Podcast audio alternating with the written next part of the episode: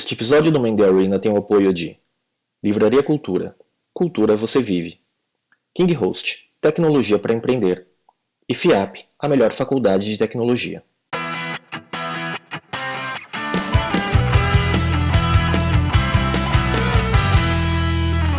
Olá amigos, esse é o Mandy Arena, um videocast sobre empreendedorismo e cultura digital. A gente está de volta aqui na Livraria Cultura da Shopping Guatemi em São Paulo e eu sou Léo Cuba. Eu sou o Miguel Cavalcante e hoje eu tenho a satisfação de receber aqui o Paulo Lima, fundador é, e editor da editora Trip, da revista Trip. Muito bom ter você com a gente aqui, obrigado por aceitar nosso convite. Um prazer, maior barato estar aqui com vocês. Vamos bater um papo aí, ver se eu consigo falar alguma coisa sobre, sobre empreendedorismo. Acho que essa é a ideia, né? Essa é a ideia. É, conta um pouco da sua história antes de você começar a revista, como que foi, como é que você entrou nesse negócio, qual que é essa trajetória de uma forma bem resumida, assim, para a gente começar o bate-papo e as pessoas te conhecerem mais esse lado é, empreendedor seu. Bom, legal. Eu, eu, olha, eu sou um cara aqui de São Paulo, filho de uma classe média esclarecida, digamos assim, né? Meu pai é advogado, minha mãe professora, né? Uma classe média que foi acabou sendo meio meio esmagada e meio sumiu do mapa aí, mas é isso era muito comum você ver gente que não tinha muita grana, mas que tinha um certo acesso à educação, né? E então meus pais é, tinham uma vida razoável, tal, nada de muito luxo, mas eles sempre acreditaram muito na ideia de educar, legal, de dar condição para as pessoas terem acesso à informação e tal. Então eu estudei em bons colégios, tal, tive essa esse privilégio, né? Isso no Brasil é um negócio meio meio raro e tal. E, e sempre gostei muito de duas coisas, de esporte e de comunicação. Né? Era meio doente por essas duas coisas, ficava prestando atenção em tudo, tentando praticar os esportes e, lendo as revistas e, e tentando ficar por perto desse mundo da comunicação. Tinha um certo fascínio pela ideia de um grupo que se reúne para dizer o que pensa. Né? E, então eu não só lia as revistas, como gostava muito de ler a, os, os, expedientes das revistas. Né? Ah, legal. E, e aí eu, eu passei a colecionar revistas e tal, e sonhar com a ideia de um dia poder fazer parte de um grupo daquele. Mas no meu dia a dia eu fui estudando, enfim, fiz a, a, o que chamava na época de ginásio colegial no Santa Cruz, aqui em São Paulo. E quando eu estava ali na hora de decidir, eu era muito novo, eu estava um ano adiantado, eu tinha 16 anos para decidir o que fazer em termos de, de faculdade e tal. Eu acabei indo na onda assim dos meus amigos e da, da própria da minha família e prestei vestibular para direito. É, mesmo com pouca idade, então eu cheguei aí até duas faculdades, uma de jornalismo, a Casper Libero, e a outra de propaganda e marketing, a ESPM. Mas acabei achando que não era por ali e tal, e, e me inscrevi no, no, no, vestibular de duas faculdades, da São Francisco, né, do Direito da USP, e da GV de Administração. Quer dizer, eu já intuía que tinha alguma coisa nessa linha ali para mim, né? Mas é, era uma loucura, porque na época o, o, vestibular das duas faculdades era no mesmo dia. E, e eu me cansei ali daquela loucura de fazer um vestibular de manhã, outra tarde e tal. E, e no meio da, das provas eu larguei a da GV lembro assim que foi uma atitude que eu achei incrivelmente radical e rebelde, assim, eu joguei a prova para cima. Foi assim, é? Foi, eu falei, eu não vou passar minha vida no 9 de julho. E aí eu tinha uma motinha, assim, que era uma motinha que parecia aquelas motinhas de urso de circo, bem pequenininha. Mas para mim era uma Harley, assim, né, na época. E aí eu saí com aquela motinha, assim, no meio da 9 de julho, achando que eu era o Peter Fonda no, no Easy Rider, assim. E aí eu fiz o... Só o vestibular de, de, da USP, meu pai tinha um pouco de remorso de ter me posto na escola muito cedo, então ele falou: olha, se você quiser ficar um ano agora descansando, fazendo cursinho, tudo bem, né? Eu banco aí, você faz. Mas eu não queria, eu já estava naquele embalo tal, e eu acabei passando no vestibular da USP e entrei na faculdade de Direito. Foi aí que eu me dei conta que eu estava indo estudar no Largo de São Francisco, né? eu troquei a, a 9 de julho pela rua Riachuelo. Não sei se eu fiz um bom negócio. Ah. Mas enfim, aquilo tinha muito pouco a ver comigo. Né? Mas com 16, 17 anos, você está. Na verdade, o que eu queria fazer era beijar alguém e surfar e jogar polo aquático. E a faculdade era um detalhe na minha vida naquela época. Uhum. Mas o fato é que lá no meio dessa faculdade, eu cursando ali o direito na USP, um amigo meu de escola me encontrou na rua e falou assim: Olha, eu vou ser o representante de uma revista. É um primo meu que está fazendo uma revista no Rio de Janeiro, me chamou para ser representante dela aqui. E se você quiser, você pode ser meu ajudante. Eu, na hora, eu falei: Olha, eu estou dentro. Eu não quis saber se tinha salário, se tinha alguma coisa desse tipo. Eu falei: Pô, vamos nessa. Eu queria muito estar perto de uma revista, de uma turma dessa que fizesse conteúdo, né? E além de tudo, essa revista era uma revista que tinha uma proposta que na época era muito inovadora, acho que até hoje seria, que era uma revista para falar sobre esportes e cultura de praia. Isso em 85, 80, desculpa, 81. Né? E, então faz muito tempo. Na época isso era quase que, sei lá, você falar de Marte, né? E aí eu comecei assim, sendo ajudante do representante de uma revista insignificante do Rio de Janeiro, em São Paulo. Você tem uma ideia da como a minha posição era importante na organização? Durante uns dois anos eu trabalhei para eles sem que eles soubessem que eu trabalhava para eles.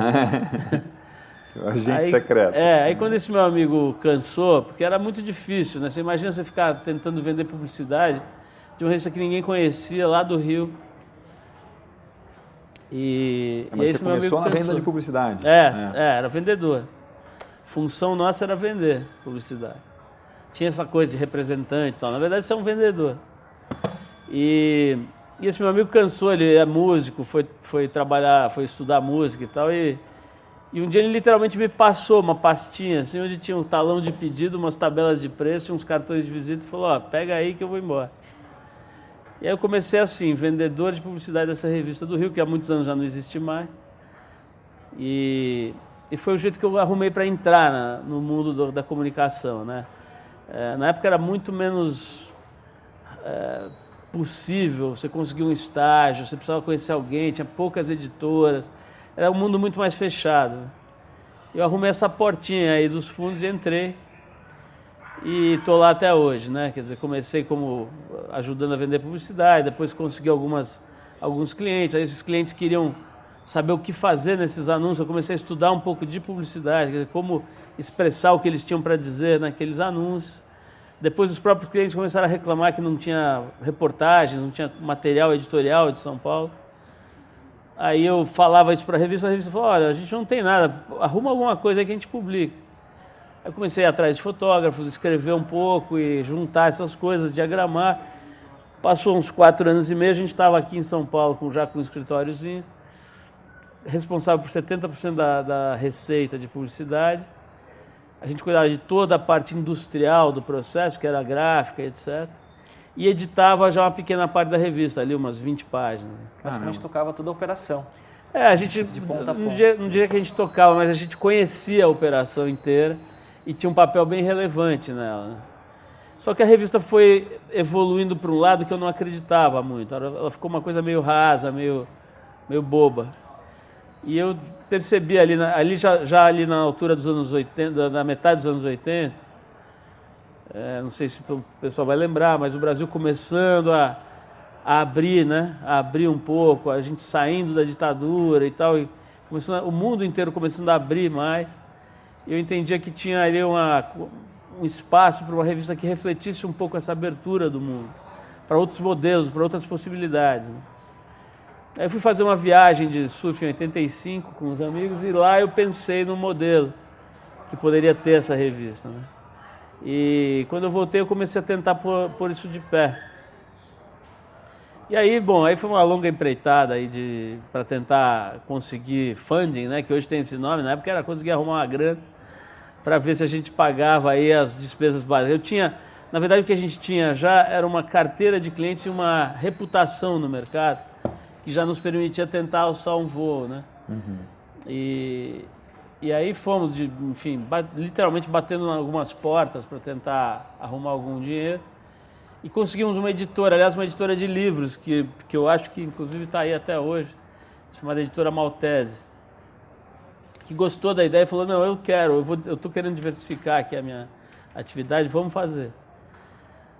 Aí logo em seguida veio o Plano Cruzado, 86, né? É, não sei se vocês lembram uhum. aí. Copa do Mundo, Vocês devem ter estudado isso, né? Talvez vocês não, tivessem nascido. A gente não é tão Mas, novo assim. Mas enfim, foi uma travada que deu no Brasil, né? Um mais uma. Aliás, é, isso, outro dia eu ouvi um discurso do João Paulo dos Reis Veloso, que foi ministro, já é um cara de idade avançada e tal, mas muito lúcido. E ele falou que o pior período da economia na história do Brasil, desde o descobrimento, é, é da metade dos anos 80 para metade dos anos 90. Pré-real, né? Exatamente quando a gente começou. né? Então você imagina todas as dificuldades naturais de um hoje chamado startup, naquela época, ainda com um tsunami pegando você de jeito. Né? E, e, logo veio essa, esse plano cruzado, essa editora teve mil problemas, como todas as empresas tiveram, né? para lidar com aquela situação. E a gente voltou para estacar zero. Aí fomos atrás de um outro cara que tinha lá um dinheirinho e tal, e resolveu investir na gente.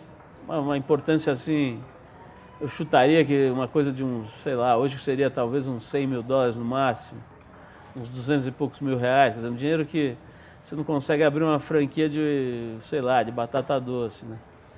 E, e com isso a gente fez a trip, né? Agora estamos com 28 anos. 28 já. É. E aí, assim, vocês começaram com, com um, um título é. e foi evoluindo, assim, trazendo para os dias de hoje, a gente vê que vocês estão trabalhando hoje em todos os canais, fazendo projetos especiais para as marcas, né? Então, como é que foi essa constante reinvenção que você foi fazendo dentro da empresa? Então, é interessante dizer o seguinte, quando a gente começou, você falou com um título, é verdade, a gente tinha uma revista, mas a gente já tinha um programa de rádio. Nosso programa de rádio, ele vai fazer 30 anos agora, hein? se não me engano, em agosto. Ele é mais velho que a revista. Mais velho que a revista. Ah. Então, talvez aí esteja uma das chaves né, do, do processo. A gente nunca, nunca pensou em trabalhar numa determinada plataforma. A gente nunca quis ser uma editora de revista, né? um lugar onde você faz 300 revistas e uma fábrica de material impresso. A ideia sempre foi outra, sempre foi ser uma central de emissão de um pensamento, de produção de reflexão. Se isso se desse no rádio, ou em eventos, ou em revista, é quase um detalhe, né? É um agnóstico de canal, né? Exato. Então a gente não. Isso é um negócio moderno hoje, né? É, tipo, agora, é. pô, todo mundo fala em multicanal e não sei o quê, e cross não sei o que lá. a gente fez isso sem saber que isso tinha nome, né? E, e foi muito importante, ainda é. Né? É, e, e é muito claro para nós que a TRIP é uma central de pensamento, de reflexão, de emissão e de captação de, de ideias. Né? E principalmente, talvez a essência seja uma, um lugar em que se desenvolveu a técnica de análise de comportamento humano. Isso tem a ver com todas as ciências humanas, a gente usa muito o ferramental da antropologia, da psicologia, da psicanálise, né? da sociologia essas ferramentas todas estão muito presentes no nosso dia a dia, semiótica, todas essas, essas ciências que tentam entender que diabo tem na cabeça do ser humano, né? o que, que ele quer afinal. Esse é o nosso negócio. A gente é, é razoavelmente bom em fazer perguntas, né? E, e, compilar isso tudo, entender que nem sempre você tem uma resposta, mas que você precisa continuar perguntando. Né? É, talvez essa seja muito mais essência. Então, hoje você tem coisa aí, por exemplo, agora existem agências de detecção de tendências. Isso é um negócio que a gente faz lá há muitos anos. Né? Tentar antever dois ou três lances antes do jogo para você conseguir se posicionar melhor. Né? Então tem muitas disciplinas que foram surgindo ao longo dos anos que a gente foi descobrindo, pô, a gente já faz isso. Né? E, e você pensou em fazer coisas tipo da consultoria nisso e coisas nessa linha? Olha, como essas empresas estão monetizando de uma outra forma o que você já faz muito bem? Isso Olha, não só a gente já pensou como a gente faz isso. Na verdade, quando a gente faz um trabalho, por exemplo, para a Audi, ou para a Natura, para o Pão de Açúcar, esses clientes todos que a gente atende a Gol, enfim, uma série, o Itaú. Na verdade, você não está fazendo revista, você não está fazendo uma, uma plataforma de conteúdo digital para eles, você está fazendo. Você está funcionando como uma espécie de aliado que detém certos conhecimentos, certos saberes, certas informações, certos termômetros que você leva para ele para ajudá-lo a balizar a sua, o seu discurso. Né? Isso tem muito a ver com o que as consultorias propõem a fazer. A diferença é que além da gente fazer essa parte, digamos, a concepção estratégica, filosófica às vezes até, do que é a marca, de como ela vai se posicionar, a gente também ajuda a, a entregar isso para as pessoas, né? a materializar isso. Em geral, as consultorias param num book ali, num, num guideline, alguma coisa parecida, dizendo, olha, o seu diagnóstico para o teu negócio que a gente entende é esse aqui, a gente acha que você deve ir para cá e não para lá, e mais ou menos desse jeito. E tchau, né? Uhum. Boa sorte. Aí usa os seus fornecedores, os seus recursos para ir nessa direção. A gente continua nessa, nessa estrada e vai, vai indo junto com ele para levar para as pessoas a, a, conclusão daquele diagnóstico. Então eu diria que hoje na Trip você tem uma mistura de disciplinas muito interessantes. Né? A gente é uma consultoria, é uma agência de detecção de tendências, é uma editora, é também uma, uma empresa de marketing e de branding. Né? Tudo isso num, numa estrutura que é meio comum você ver isso em estruturas que tentam inovar, ela não cabe direito em nenhum rótulo. Né? Uhum. Um laboratório. É, e é difícil você rotular. Um, um, problema que nós temos é assim, o nome da Trip é Trip Editora e Propaganda SA. E não é nem editora nem propaganda. Isso te dificulta vender tipo, projetos mais caros de consultoria, coisas dessa linha? Assim? Acho que sim. A gente nunca nunca, na verdade, focou em vender consultoria. O que está acontecendo é que, como tudo que a gente fez na vida, o mercado vem dizer para a gente que quer comprar. Certo. Né? Nós nunca fomos vender custom content, por exemplo, que é a expressão que eles usam lá nos Estados Unidos para def definir esse conteúdo estratégico que você faz para as empresas. As empresas vieram pedir para a gente fazer. Né?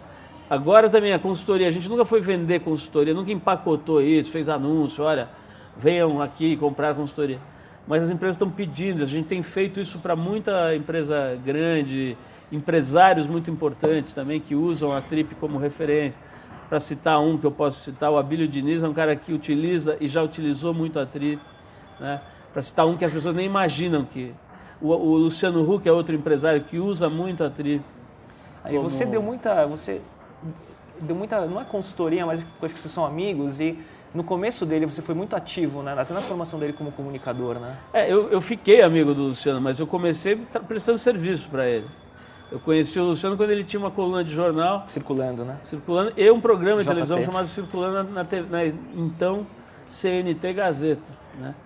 E de lá para cá a gente trabalha junto de forma muito intensa. Nos primeiros anos sob contrato, uma forma mais, digamos, estruturada, né? ajudei ele a fazer o programa Circulando, depois o programa H na Bandeirantes e depois o Caldeirão na Globo. Sempre sob contrato, numa posição que eles chamam lá de consultoria criativa. Né? É... Aí se confunde um pouco o meu trabalho, pessoa física, digamos, com o trabalho da Tri, mas os dois estavam sempre ali. Né? E o Luciano talvez tenha sido a primeira pessoa que enxergou na Trip algo além das revistas e, da, e das coisas mais óbvias, né? E, e, utilizou isso muito bem e, e, aprendeu muito com a gente e ensinou muito a gente também. Então, uma troca muito interessante. Agora, o ano passado, por exemplo, nós fomos contratados pela Globo para um contrato de seis meses, de julho a dezembro, para ajudá-los a formatar o novo programa Caldeirão para 2014 em diante, né, que está começando agora. Ele deu umas entrevistas aí esses dias e tal isso tem uma, uma mão nossa ali, uma contribuição nossa. Que havia uma crítica, né, de deixar de ser um pouco assistencialista, mudar o Exato, tipo de é. conteúdo, é. não é? É, e principalmente inovar, né? Tem uma outra direção na Globo hoje. Tem dos inventores lá, até conheço um dos caras que foi lá, que é legal. Então, né? é, essas coisas todas a gente está junto ali tentando ajudar. E não só essa coisa do assistencialismo, mas tem, tem uma nova realidade Sim. ali na Globo, no mundo, né? E um programa que tem acho que 10 anos já, não pode ficar parado achando que está tudo certo. Sim. Então você vê, qualquer programa de qualquer emissora está sempre tentando. Mas enfim, então é, é, um pouco isso que a Trip foi se, foi, foi se tornando ao longo do tempo sem que a gente ficasse fazendo grandes planejamentos, sabe? É um negócio bem orgânico, assim. Uhum. Né? Ela vai. Ela vai ganhando corpo e mostrando a sua própria, seu próprio desenho, assim conforme o mundo vai andando, sabe? E assim, tem uma pergunta que não está aqui, mas eu queria perguntar. Você falou muito do posicionamento, de como você enxerga a missão até da Trip, né? E para o Paulo como empresário, né? Como é que foi sendo forjado? Porque você começou super jovem, cresceu, a Trip é uma potência, hoje super reconhecida no mercado. Mas para você, porque eu até perguntei antes da gente começar, você ainda é o CEO da, da operação? Sim, né? Como é, é, que é isso? Como é que foi seu crescimento? como Olha, eu, como eu te falei, né, eu comecei a trabalhar no meio da faculdade, eu tinha é, mais ou menos, acho que 81, eu tinha 19 anos, nasci em 62. É, e quando a gente fundou oficialmente a tribo, eu tinha 24. Né, então é relativamente novo, né, meu moleque, assim, meio sem saber direito de nada. O que é bom e é ruim, né? É. E eu não tinha me preparado para isso, né? Não tenho nenhuma formação de gestor. E nem tenho muita vocação para isso, talvez. Não sei. Eu não me sinto muito assim, aqueles caras, sabe, um natural, né? Que eles falam, os americanos falam, ah, he's a natural. I'm not a natural. então eu fui tendo que fazer na raça mesmo, assim. No começo, super intuitivamente e tal. Depois de um tempo, comecei a ir atrás mesmo de, de fontes, né? Principalmente perguntar, né? Como isso, nisso a gente é bom, eu nunca tive medo de perguntar para quem sabe, né? E, e, uma coisa legal de você estar na área de comunicação é que você cria muita relação, acesso, relacionamento. Né? Você tem acesso, né? É, então eu me lembro de um dia ter chegado, pro, encontrei um amigo meu que, que era colega meu de São Francisco, que tinha virado banqueiro, muito bem sucedido. Mas não herdeiro, ele fez um banco. E um dia eu encontrei com ele numa festa, ele estava meio doidão, meio bêbado, numa festa de casamento. A festa de casamento dele em Galisteu, por sinal, com o Roberto Justo. Veja você, onde eu vou parar.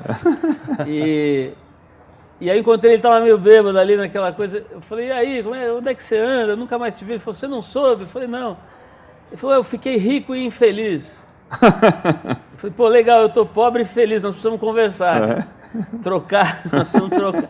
E quem sabe um aprende alguma coisa esse cara, por exemplo, ele me ensinou muito, ele me, levou para algumas consultorias, me levou para alguns é, algumas situações, digamos, acadêmicas, onde eu pude é, suprir um pouco aquelas carências que eu tinha técnicas, né?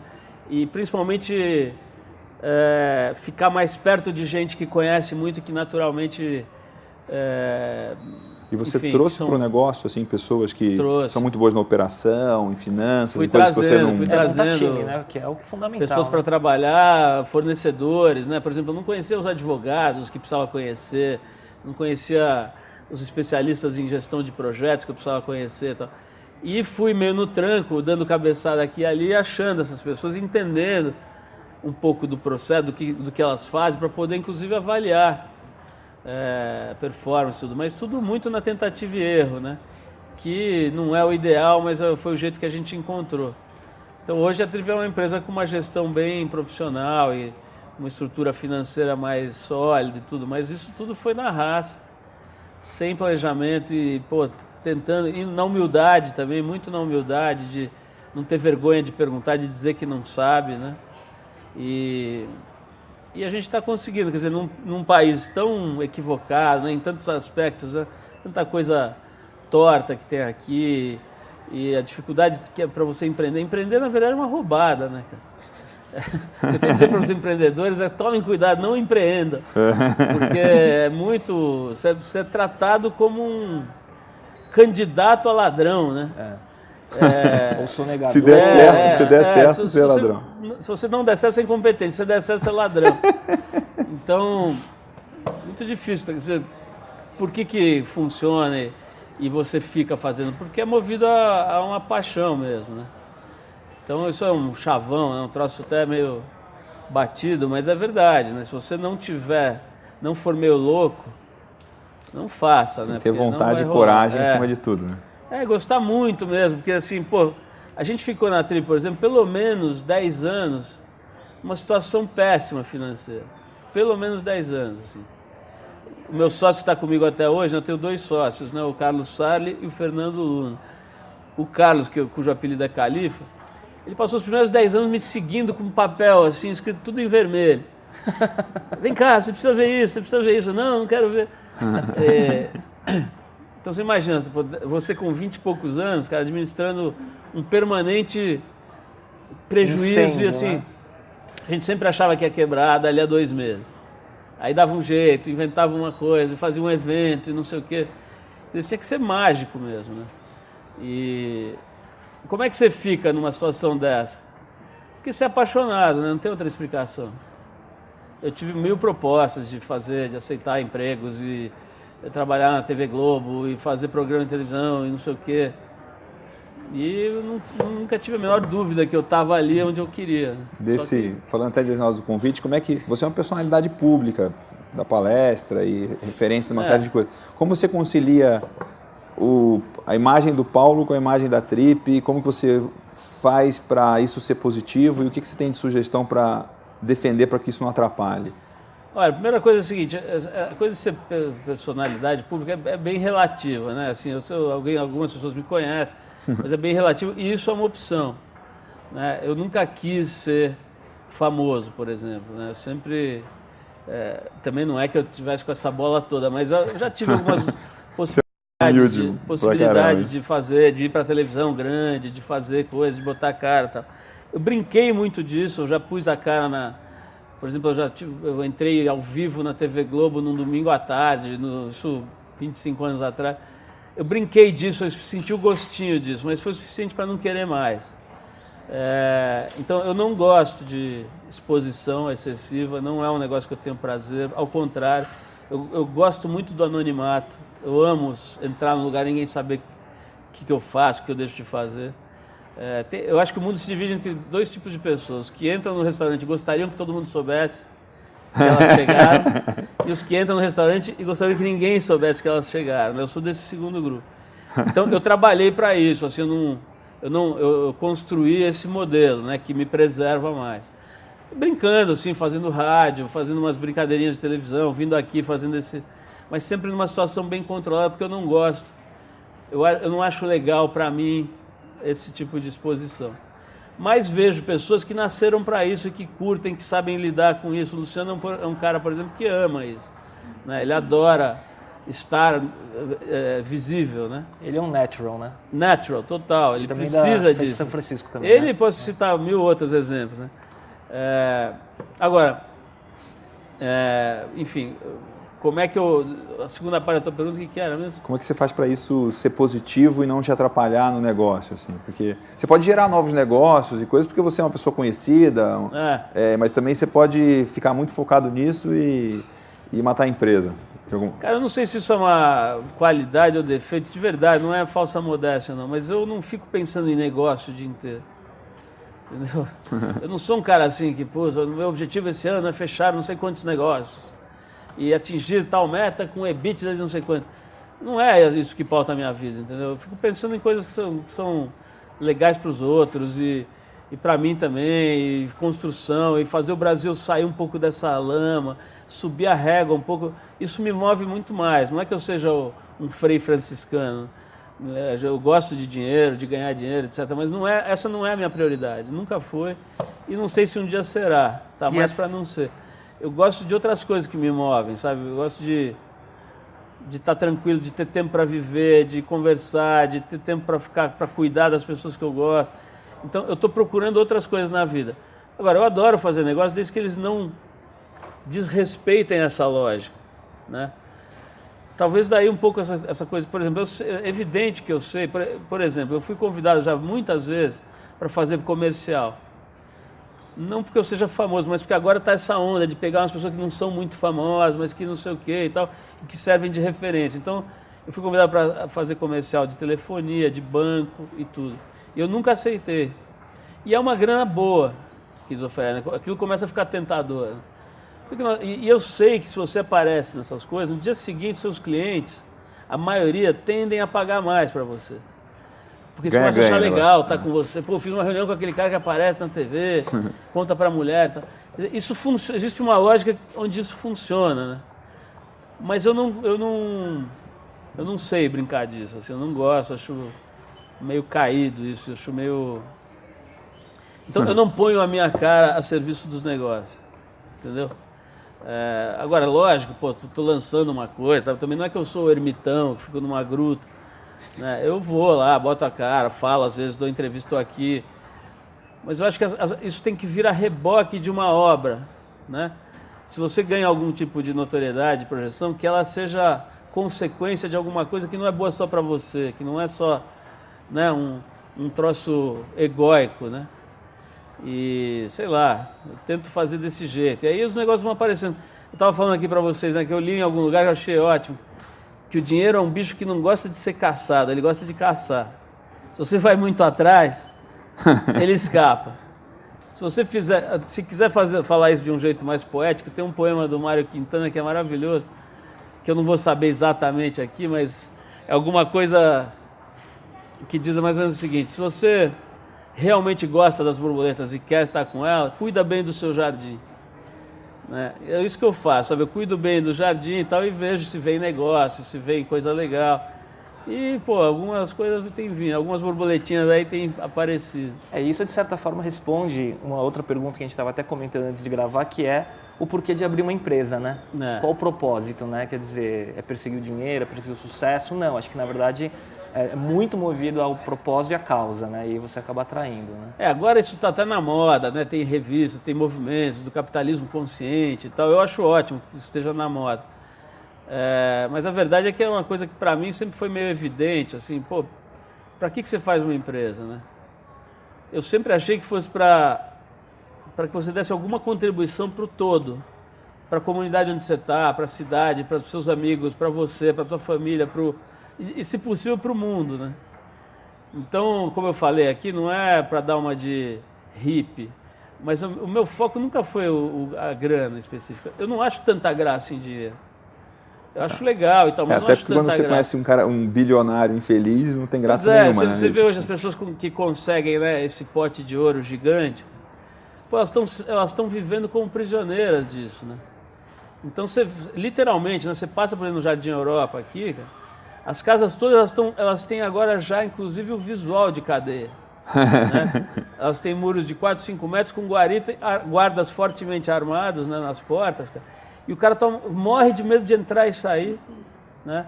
Ele vai numa cápsula blindada, entra naquela outra cápsula blindada, fica ali com os filhinhos blindados, depois vai para uma sede de um lugar blindado trabalhar, quer dizer, pô, eu detesto isso, eu gosto de, sei lá, andar num mercado e tropeçar na rua em outras pessoas e compartilhar a vida, né? Então eu tenho um pouco de eu acho que o dinheiro é uma energia muito interessante, forte e também perigosa. Né? Ela é uma energia que pode te matar sem você perceber. Sim. Então eu não fico nessa de ficar pensando só no resultado, no dinheiro e tal. Acho isso chato, acho isso pouco. Micho, inclusive. Né? O, o grande filósofo Pedro de Lara, é, ele falava assim, pô, conheço uma pessoa que é tão pobre, tão pobre que só tem dinheiro. Eu conheço é, um monte boa dessas, essa frase. né? Então, sei lá o que era a pergunta mesmo, mas é... é. Mas nessa, nessa linha, assim, duas coisas que vocês fizeram. Esqueci essa pergunta. Não, mas, mas é, era do é porquê abrir uma empresa, é. né? É, falando então, acho, boa, né? desculpa. Acho que você, É. agora isso, você, você abre esses livros, né? você vê o, o John McCain, por exemplo, lá do Whole Foods, que é uma figura interessantíssima, né? que está à frente desse movimento capitalismo consciente. É muito legal, mas é basicamente o que ele está dizendo é isso. Puta, se, se você ainda pensa que uma empresa tem como razão de existência gerar mais resultados para os acionistas, você está num planeta errado. Porque isso, isso, o problema dessa tese começa do seguinte: se você pensa assim, nem dinheiro para os acionistas você vai gerar. Porque hoje as pessoas não querem mais saber só o que uma empresa tem para vender e quanto custa. Elas querem saber o que a empresa pensa, como é que ela está agindo com seus funcionários, com o entorno, com o meio ambiente, com com a comunidade onde é. ela está e tal. Se você não prestar atenção nessas coisas, não agir de uma forma um pouco mais contemporânea, nem grana você vai gerar mais. Sim. É, você tem que ser uma empresa que faça falta se não existir, né? Tem a história é, até do Whole Foods, né? Que no início tiveram uma enchente, alguma coisa que... foi um incêndio. Um incêndio, que é. a comunidade ajudou o cara a reconstruir cara a loja. estava sentado né? lá no, na, na, loja incendiada, pensando o que fazer da vida, começou a chegar a caminhonete de todo lado com os as pessoas que moravam em volta com pá, balde, não sei o que, para ajudar a levantar a loja. Né? Por quê? Porque pô, tinha uma ligação que além da compra e venda de suprimentos. Né? Uhum.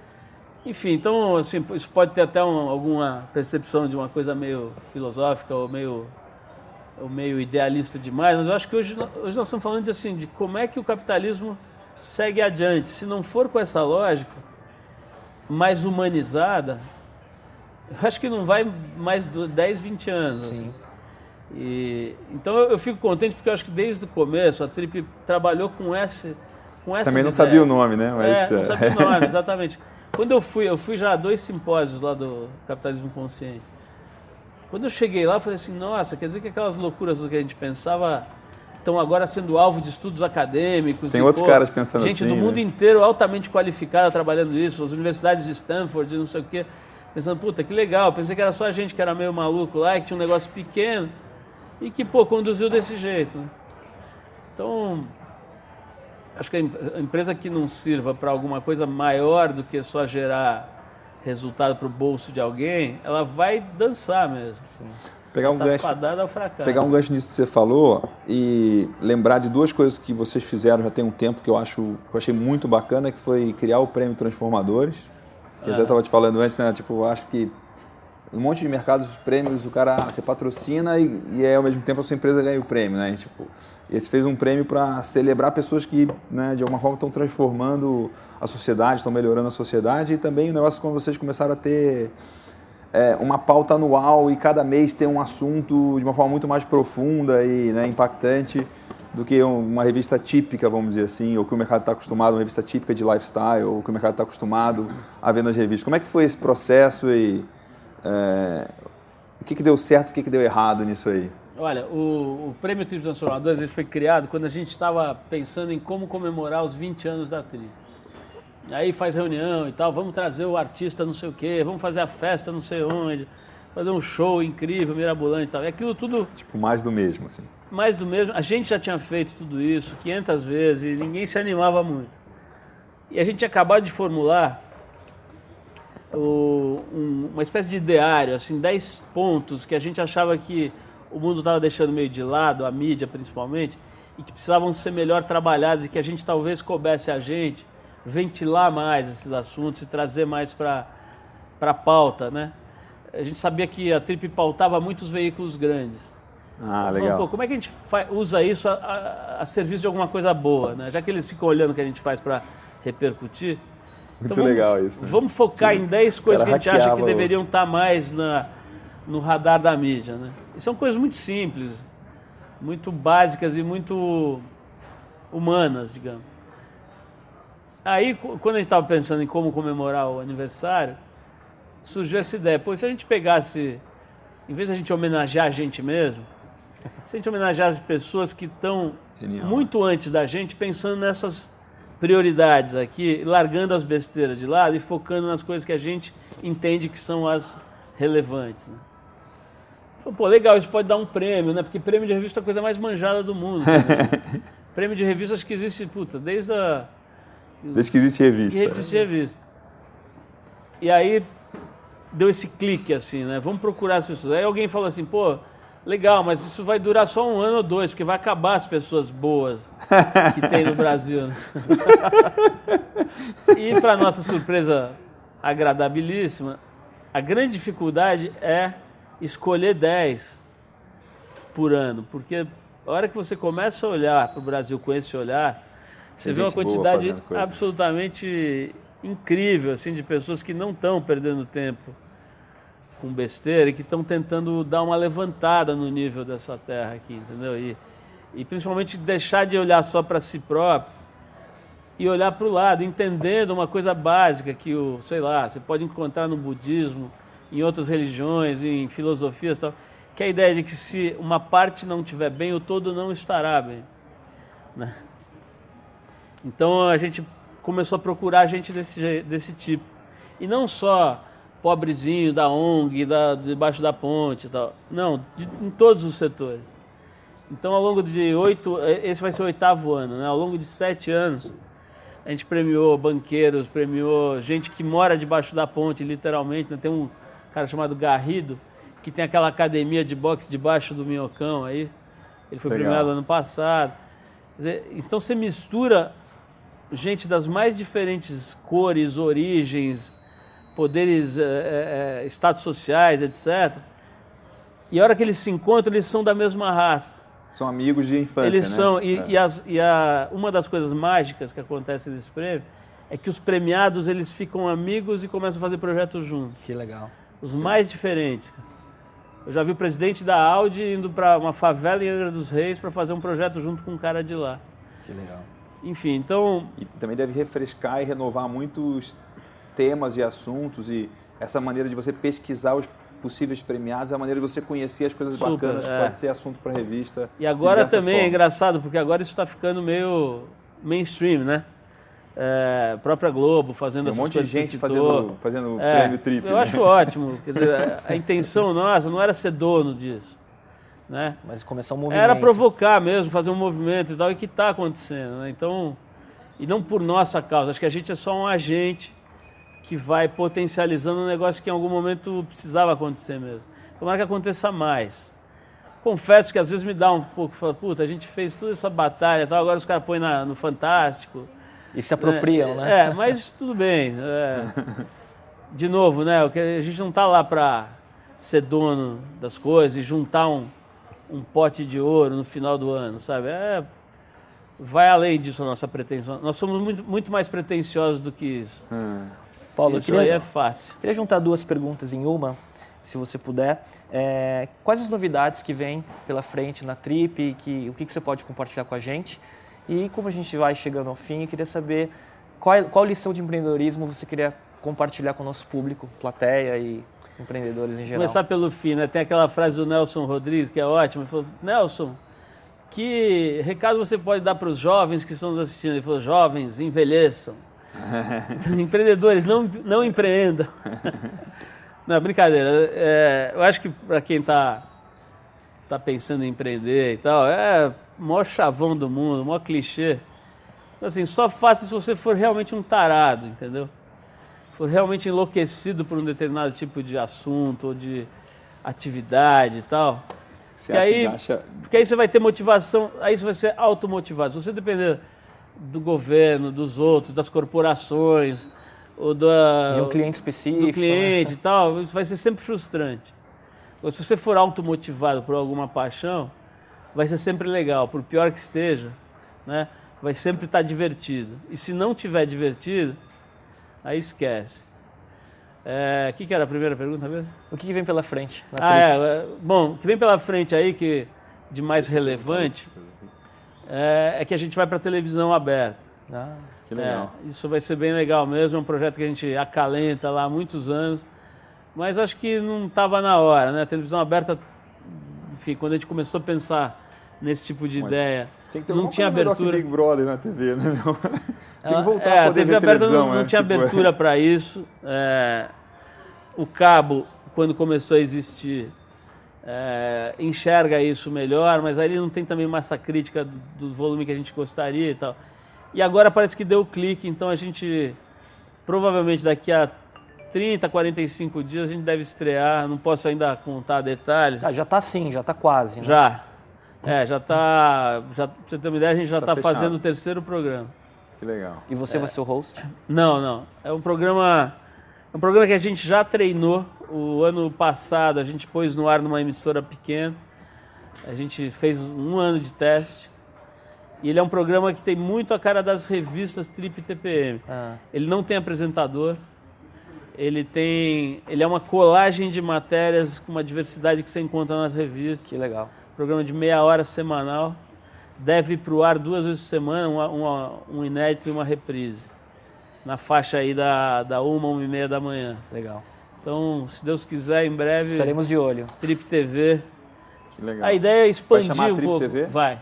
A ideia é expandir através de um grande canal, né, que é a TV aberta no Brasil ainda é, é certamente o, o, o, canal que, que as pessoas mais utilizam para se informar e para se divertir.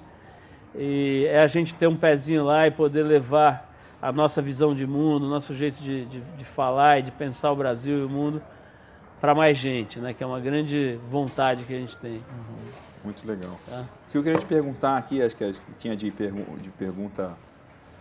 É, você falou muito de propósito, de visão de mundo e tal. Como é que você trabalhou e o que, que você busca para transformar isso na cultura da empresa? E como que você faz para contratar as pessoas? Como é que, quais são os critérios? O que, que não pode faltar e o que não pode ter?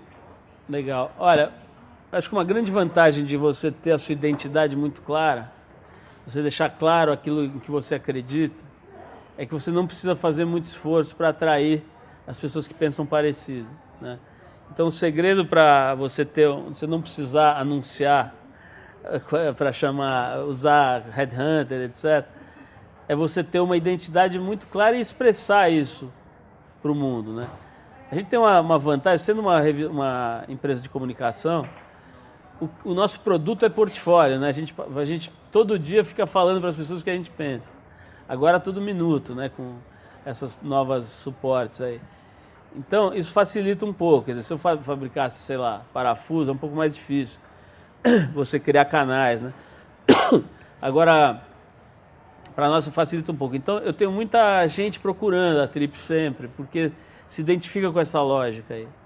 É... O lugar que a pessoa sonha trabalhar, assim. Tem várias pessoas é, que falam, eu acho que sim. Seria legal trabalhar ali, né? Não, não, não vou dizer que é o paraíso, que é o Parque da Mônica, mas, mas é legal. Tem um clima, tem um clima bom ali, sabe? Quantas Gente pessoas, que... Paulo?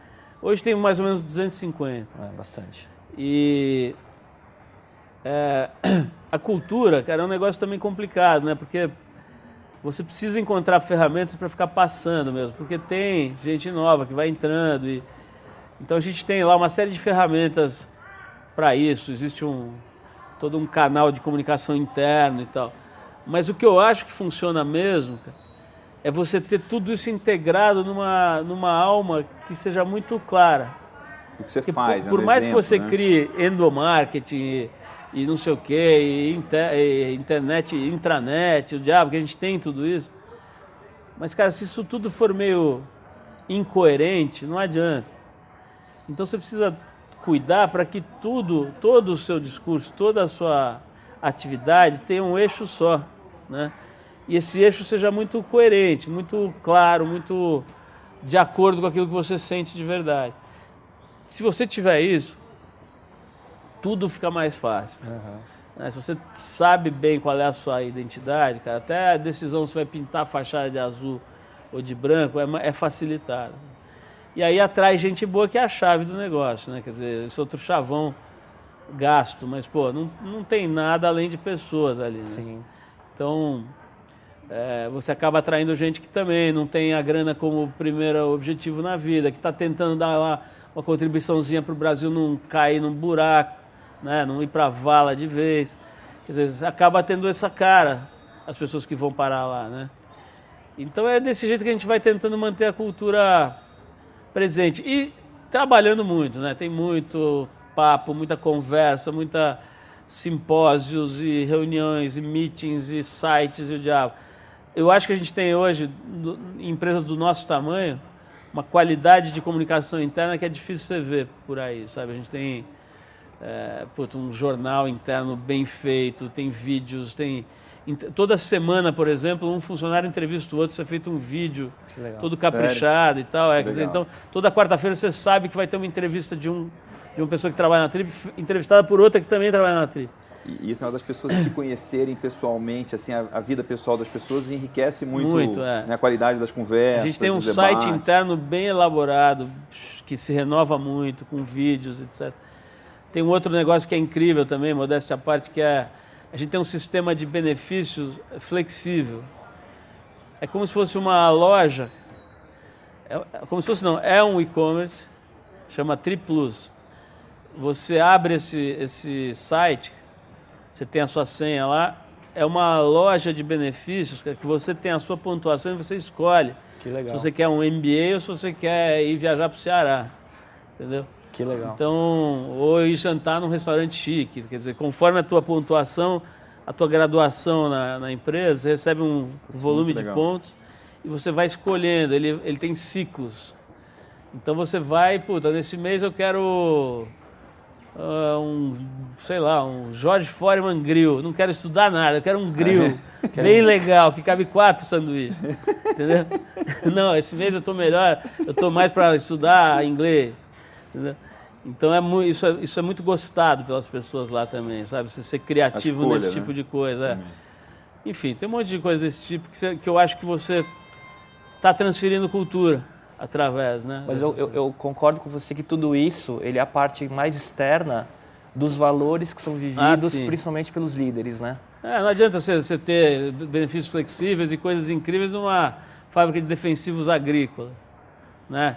Sei lá, você vai, você vai atrair um tipo de gente que está mais preocupado, sei lá, com grana, com Sim. coisas desse tipo, né? Com estabilidade, se é que isso existe e tal. A tripa a história é outra, você vai para lá, você vai para lá para lutar por uma causa, sabe? É diferente, assim, você vai para um eu vou me juntar a essa força, que é esse exército que trabalha nessa direção e que quer empurrar a régua do Brasil mais para cima. Muito bom. É isso. Paulo, a gente está chegando no fim, mas a gente tem uma sessão final que é de dicas de livros, então cada um vai indicar um livro. E eu vou indicar o primeiro, deixar o Paulo por último, tá? O meu, a minha dica, se der para pegar, é o, a eclosão do Twitter. Eu vi a versão em inglês, que é o Hatching Twitter, que é a história desde a fundação, pré-fundação do Twitter, quando o Ivan Williams era, foi fundador do Blogger, é, e toda a história do, da dificuldade dos sócios entre si, as brigas, as traições. Ele não é muito para aprender, mas é uma novelinha para quem gosta de empreendedorismo e saber um pouco do que aconteceu nos bastidores. Então esse livro é muito bacana. Bom, a minha sugestão é o livro Davi Golias do Malcolm Gladwell, que foi lançado esse ano. Você já leu? Eu já dei uma olhada, está na minha cabeceira ali para aprofundar, mas estou interessado. Eu escutei no audiolivro também, agora lançou em português. E uma das críticas que esse livro recebe, acho que dos outros do Malcolm Gladwell, é que ele não é o um negócio não é um estudo científico, né? Ele é tipo é um quase que um, sei lá, um romance, ou, né? É, é floreado, tem licenças poéticas aí, mas ele eu acho que ele é o melhor contador de histórias da, da atualidade hoje.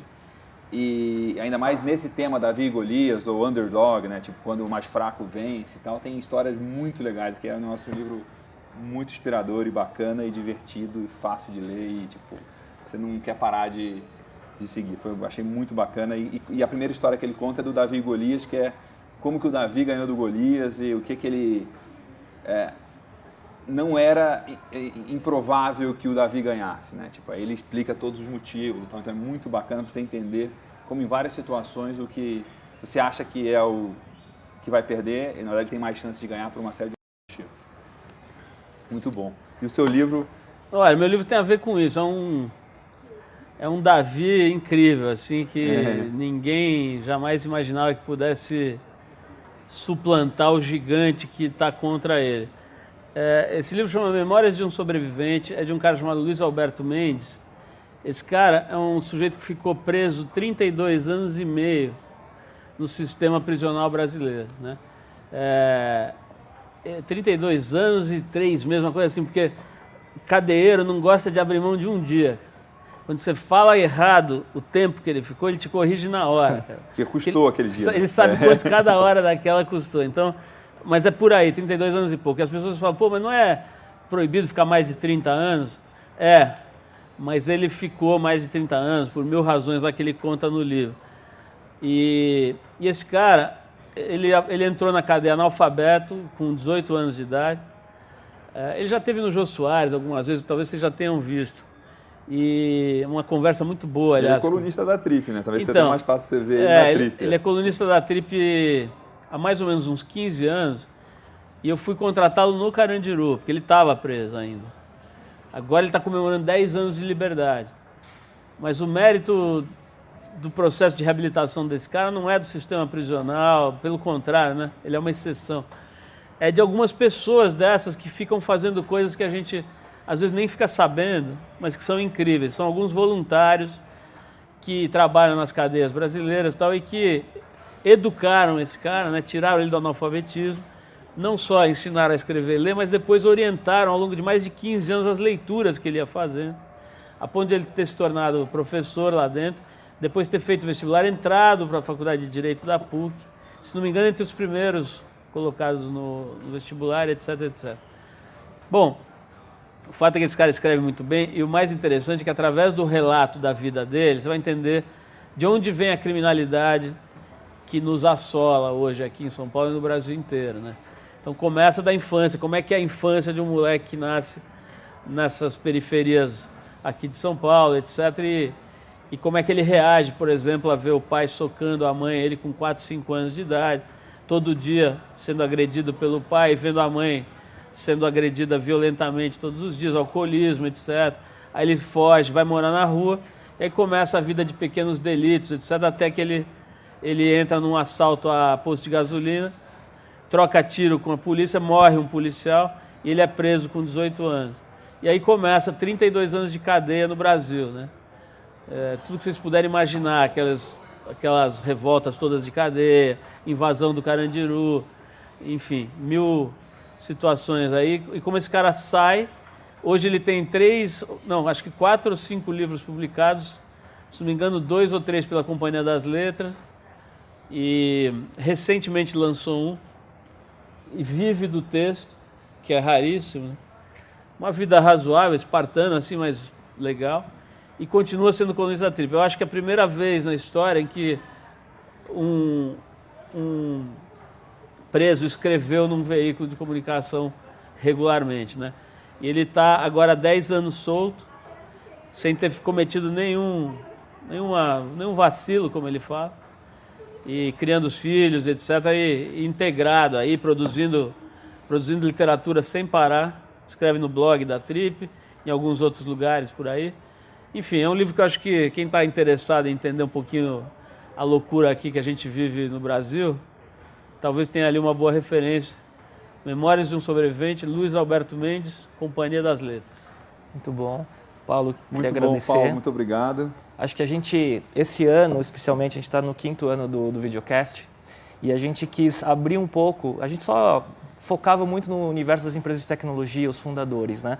Só que esse ano a gente está falando um pouco mais com empreendedores de empresas inovadoras, independente de tecnologia. E quando a gente abriu a pauta, um dos primeiros nomes que surgiu foi o seu, que a gente é fã, de certa forma, né? É. Te acompanha seu trabalho há muito tempo. Agradecer foi uma aula. Obrigado pela Pô, presença. Eu que agradeço. Um prazer. Espero que não tenha frustrado aí. Não falei nada de tecnologia. Ele não podia ter vindo em... Falou da intranet. Não, não podia ah, é. ter... não, não podia ter vindo em hora melhor, assim. Muito bom ouvir isso, assim. E, tipo, me identifiquei em várias coisas que você falou e acho que, que tem muita gente que está nessa jornada de tipo, colocar mais propósito nos seus negócios e é muito bacana escutar uma história dessa e, e aprender um pouco com isso. É, e essa coisa de tecnologia eu não falei porque realmente eu acho que isso é um detalhe, sabe? Acho que eu adoro, me interessa e tudo, mas acho que ela interessa quando está a serviço de alguma coisa maior, né? E, e eu sou meio, meio, no fim, acho que eu sou meio Dorival Caymmi. A única rede que me interessa mesmo é aquela que você deita, né? e balança. Isso daí, Paulo. Obrigado pela presença. Obrigado. E a gente volta no próximo episódio. Obrigado. Valeu.